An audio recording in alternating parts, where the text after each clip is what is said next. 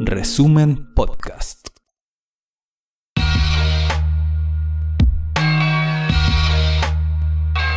Tras más de una década publicando noticias de forma independiente, requerimos de tu aporte para seguir cuidando tu información.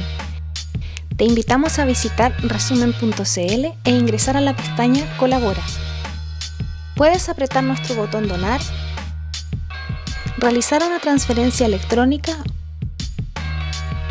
o elegir un aporte mensual para mantener vivo este proyecto orientado a la defensa de los territorios y las comunidades, es que hoy te invitamos a colaborar.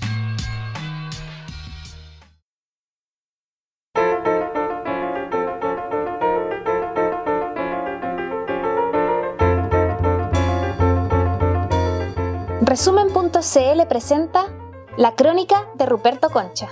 El miércoles pasado en Washington, el presidente Joseph Biden pronunció su primer discurso oficial ante el Congreso de su país, donde el oficialismo, el Partido Demócrata, solo tiene una precaria y frágil mayoría. Por la pandemia, solo unos pocos parlamentarios habían llegado personalmente al Capitolio, pero sin duda la totalidad de ellos estuvo conectada audiovisualmente por Internet. Se sabía que el jefe de Estado haría anuncios de muy alto impacto, y así nomás fue.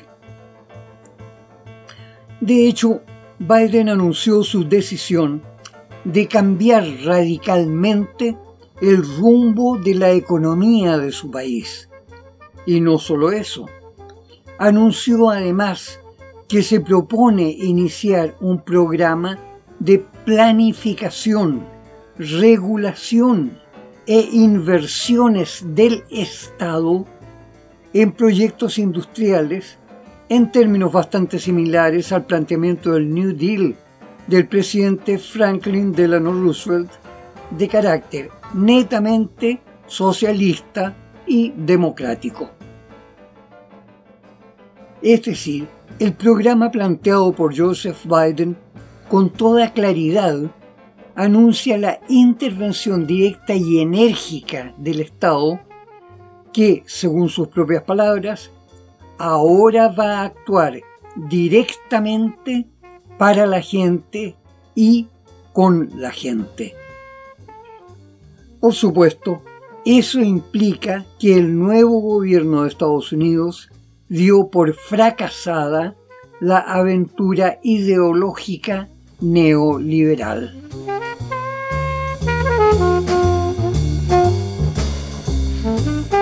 El analista Scott Foster, especializado en los procesos asiáticos de crecimiento y radicado en Japón, destacó el viernes en el periódico Asia Times que el programa de gobierno anunciado por el presidente Joseph Biden con claridad absoluta significa que Estados Unidos tendrá que cambiar toda la ideología económica que ha sostenido en los últimos 60 años, por la cual repugna toda intervención del Estado y sosteniendo la absoluta independencia de los mercados y la empresa privada. Mientras en Europa y Asia las economías de más alto prestigio y mayor éxito aceptaban y confiaban en la planificación estratégica del Estado de la industrialización, los créditos y el comercio, en Estados Unidos, en cambio, seguían aferrándose al mito neoliberal. Ellos sin darse cuenta de que el tremendo desarrollo económico de Alemania, Japón, Francia, Corea del Sur, Taiwán, Singapur, etc., además, por supuesto, del deslumbrante y rapidísimo éxito de la China, eran el fruto de la planificación por el Estado y de común acuerdo con los inversionistas privados en toda la creación de industrias y en todos los rubros. Más aún, los economistas y los políticos de Estados Unidos se negaban a ver cómo la desregulación en Estados Unidos estaba facilitando la fuga de gigantescos capitales hacia otros países, provocando la pérdida de millones de puestos de trabajo en Estados Unidos. De hecho, el triunfo de Donald Trump se debió básicamente a la percepción de la gente en Estados Unidos de que era necesario replantear la economía mediante una intervención reguladora y estratégica del Estado. El fracaso del gobierno de Trump no fue un triunfo del neoliberalismo. Desde la atroz crisis financiera de 2008 en el gobierno de Barack Obama, Estados Unidos centró sus esfuerzos en el rescate de las empresas que caían en bancarrota, básicamente a través de enormes emisiones de dinero mediante el truco de emitir bonos soberanos de deuda, que en parte eran adquiridos por inversionistas de otros países, pero que en su mayor parte los compraba la propia Reserva Federal, equivalente al Banco Central de Chile. Con ello se creaba la ficción de que las enormes emisiones de dólares no eran inorgánicas, o sea, no producirían inflación, y por eso el dólar podría mantener su valor. El proceso de lento naufragio de la economía de Estados Unidos durante ya 13 años ha sido disfrazado bajo la figura de endeudamiento. O sea, esos millones de millones de dólares que Estados Unidos ha utilizado para financiar su gobierno, sus Fuerzas Armadas y el funcionamiento general del país, supuestamente serían pagados algún día en un futuro indeterminado. O sea, quién sabe cuándo, quizás nunca. Y como fuere, ese truco del endeudamiento le permitió a Estados Unidos hasta ahora seguir funcionando como la nación más rica del mundo, pese a todos los pronósticos de desastre que han venido formulando los mismos operadores financieros del propio Estados Unidos.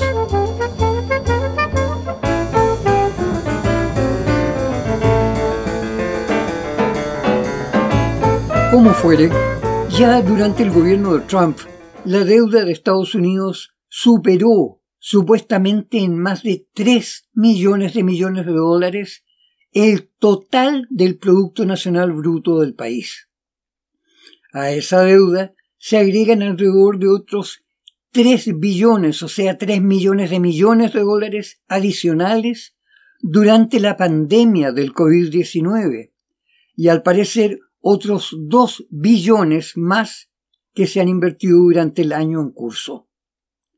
Pues bien, sobre ese estado de endeudamiento del país, el plan expuesto por el presidente Biden contempla invertir otros 600 mil millones de dólares en infraestructura de transporte, reparar caminos y puentes, vías férreas estaciones de recarga para vehículos eléctricos, etc. Más de un billón adicional, un millón de millones de dólares, para otros proyectos de infraestructura social, construcción y renovación de viviendas de bajo costo, escuelas, hospitales y clínicas, cuidado de ancianos y discapacitados, y además proporcionar Internet de banda ancha y alta velocidad para todos. Otros 300 mil millones de dólares se destinarán a inversiones en industrias manufactureras locales. 50 mil millones para instalar una industria de producción de semiconductores o chips y 180 mil millones se invertirán en entrenamiento de trabajadores para la producción de tecnología avanzada. Según informa la BBC de Londres, el costo total del plan de Biden supera los 4 billones de dólares. Repito, 4 millones de millones de dólares. Resulta difícil hacerse la idea de cuán enorme es la montaña de dólares que el Estado invertiría en caso de que el plan de Biden fuese aprobado. Como referencia a la enormidad de esas cifras, recordemos que el total del Producto Interno Bruto de Chile en 2020, o sea, el valor de la totalidad de la producción de bienes y servicios en todo el país, fue de solo 265.500 millones de dólares, menos del 10% de lo que se quiere invertir en el plan estadounidense. El plan del presidente Biden comenzaría a tener efectos de recuperación económica recién dentro de unos tres o cuatro años, o sea, entre el 2024 y 2025, si todo resulta perfectamente bien. Pero esa inmensa inversión de dinero estatal, por cierto, tendrá efectos inmediatos en términos de millones de puestos de trabajo y el aumento de la capacidad de consumo de la gente. Aún así, el plan contempla un fuerte aumento de los impuestos a los grandes sueldos las grandes fortunas y las ganancias de las grandes empresas. Estos nuevos impuestos serán permanentes y se elevarán, fíjese usted, al 39,6% de las ganancias empresariales y también al 39,6% de los sueldos superiores a un millón de dólares anuales. Oiga, ¿Se atreverían los parlamentarios chilenos a aprobar semejantes impuestos a los ricos y hacerlo no por una vez, sino definitivamente y para siempre? Bueno, igualmente debemos preguntarnos, ¿se atreverán los congresistas estadounidenses a aprobar el plan de Joseph Biden?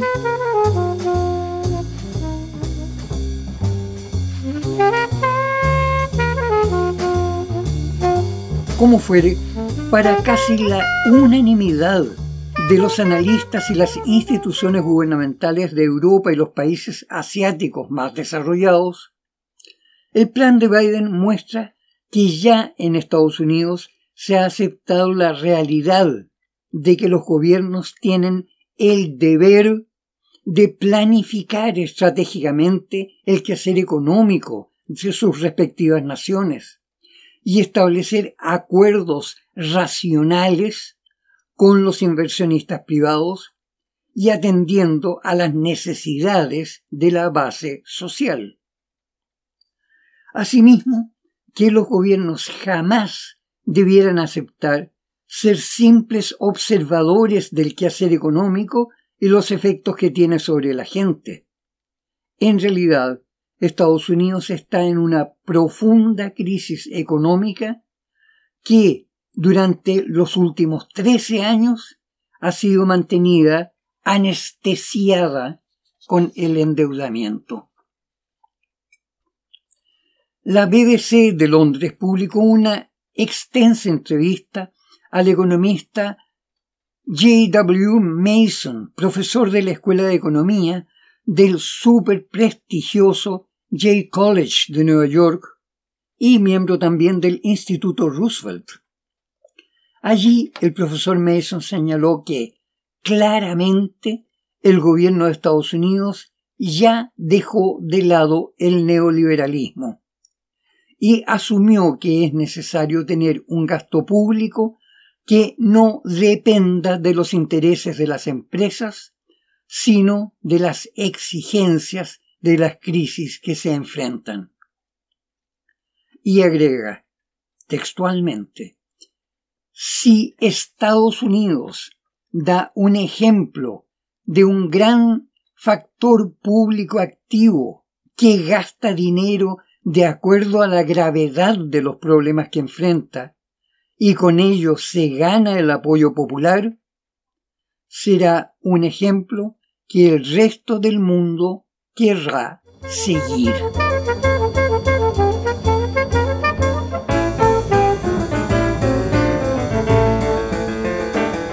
Como fuere, no está en absoluto claro si el plan del presidente Joseph Biden logrará ser aprobado por el Parlamento, o si, para lograr su aprobación, tendrá que reducirlo y modificarlo dolorosamente. En tanto, se perfilan otros asuntos misteriosos que se están produciendo desde la entrega del gobierno de Donald Trump a su sucesor Joseph Biden. Uno de los asuntos más intrigantes es la aparición de una empresa llamada Global Resource Systems LLC, que en enero inesperadamente asumió la propiedad ejecutiva de nada menos que 175 millones de sitios web pertenecientes al Pentágono. Oiga, 175 millones de direcciones IP constituyen una presencia formidable para hacer muchísimas y muy graves cosas en el universo digital. Hasta ahora los voceros del Pentágono se han limitado a dar respuestas evasivas y vagas, reiterando el compromiso de las Fuerzas Armadas con la seguridad de los Estados Unidos. Otro elemento inquietante tiene que ver con el proyecto mencionado por Biden de invertir hasta 50 mil millones de dólares en la producción en Estados Unidos de semiconductores o microchips. De hecho, hay un principio de acuerdo de Washington con la empresa TSMC de Taiwán que es la principal productora de microchips del mundo y la única que en estos momentos está produciendo microchips de un tamaño de solo 5 nanómetros. O sea, tan pequeñitos que solo miden 5 millonésimas de milímetro. Unidades tan pequeñas que, sumando 200.000 de ellas, solo alcanzarían a medir un milímetro. Las empresas chinas del rubro solo han logrado hasta el momento producir unidades de 10 nanómetros, aunque siguen trabajando febrilmente para equiparar los resultados que ya obtuvo Taiwán. El anuncio de Washington menciona una inversión de más de 5 mil millones de dólares para instalar una planta de la misma empresa en Estados Unidos para darle al país independencia tecnológica. Sin embargo, nada menos que el jefe máximo de la empresa de Taiwán, Morris Chang, señaló que es un acuerdo muy interesante, desde luego, pero que no cree que en Estados Unidos sean capaces de trabajar con el mismo nivel que tienen los trabajadores taiwaneses. Según Chang, los estadounidenses tienen una estructura psicológica distinta y no es muy probable que logren asimilar suficiente capacitación en pocos años. Es decir, la producción en Estados Unidos podría tardar muchos años en hacerse suficiente para abastecer al propio país. O sea, en estos momentos, China, aunque solo ha logrado producir microchips del doble de tamaño que los taiwaneses, está sin embargo inmensamente más avanzada que Estados Unidos.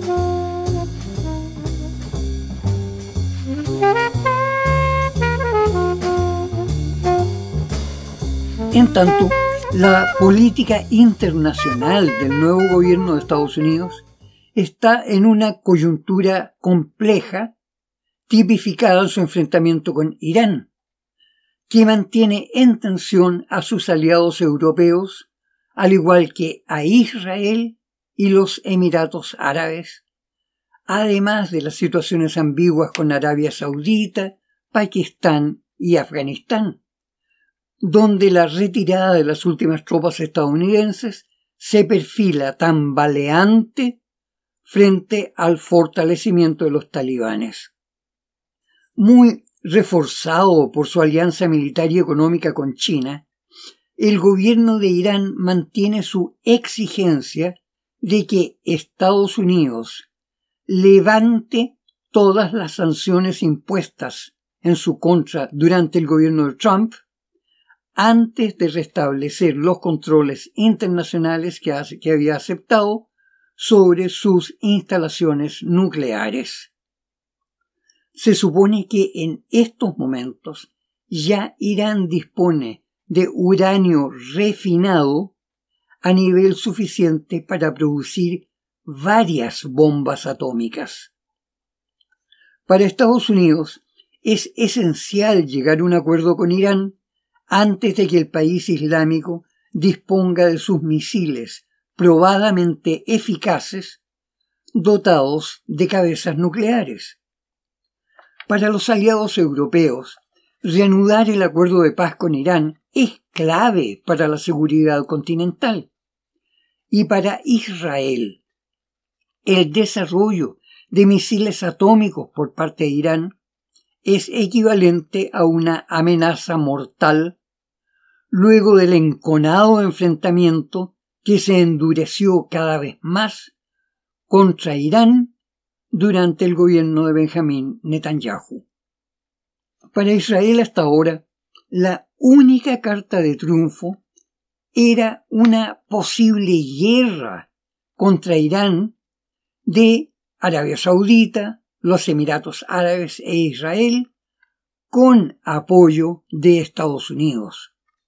Pero claramente Estados Unidos ahora necesita llegar a un entendimiento con Irán para neutralizar la amenaza de su alianza con China y Rusia que desbarataría por completo el control de Estados Unidos sobre Asia Occidental. Por su parte, Arabia Saudita ha comprendido que ya no puede contar como antes con el apoyo de Estados Unidos.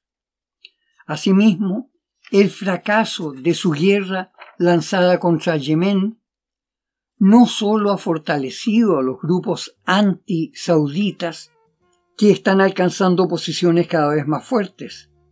Además, los contraataques yemeníes en territorio saudita, además de producir grave daño económico, está generando una sensación de debilidad en la monarquía, que era considerada poderosísima y dueña de recursos financieros prácticamente inagotables.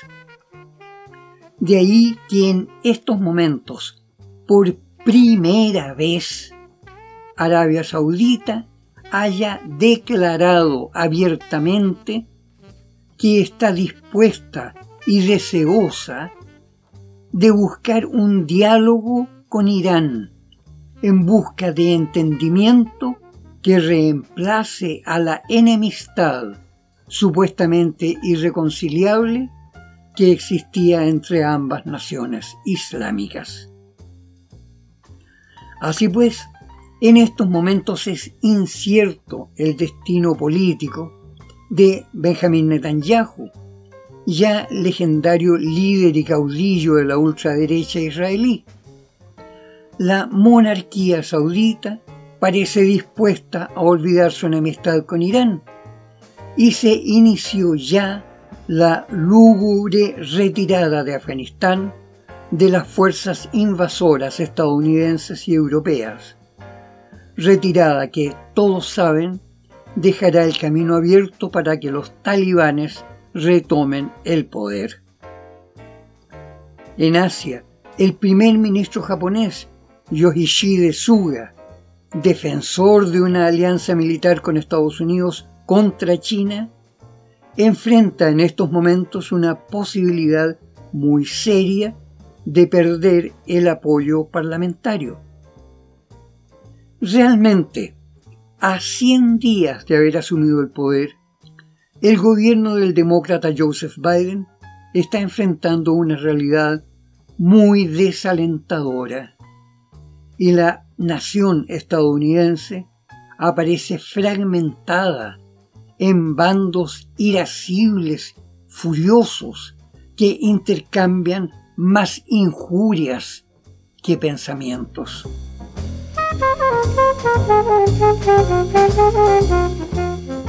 El sector progresista, moderadamente izquierdista del Partido Demócrata en el poder, parece estar logrando marcar el rumbo del nuevo gobierno pese a la resistencia del sector de centro derecha. Tienen ganas de ganarse a la conservadora mayoría de la nación estadounidense. Pero tener ganas no es lo mismo que obtener ganancia. Hasta la próxima gente amiga, cuídense, hay peligro.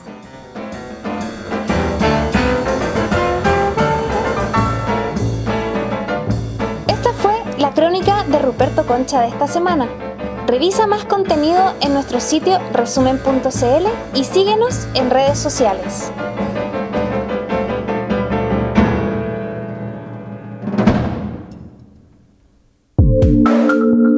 Resumen Podcast.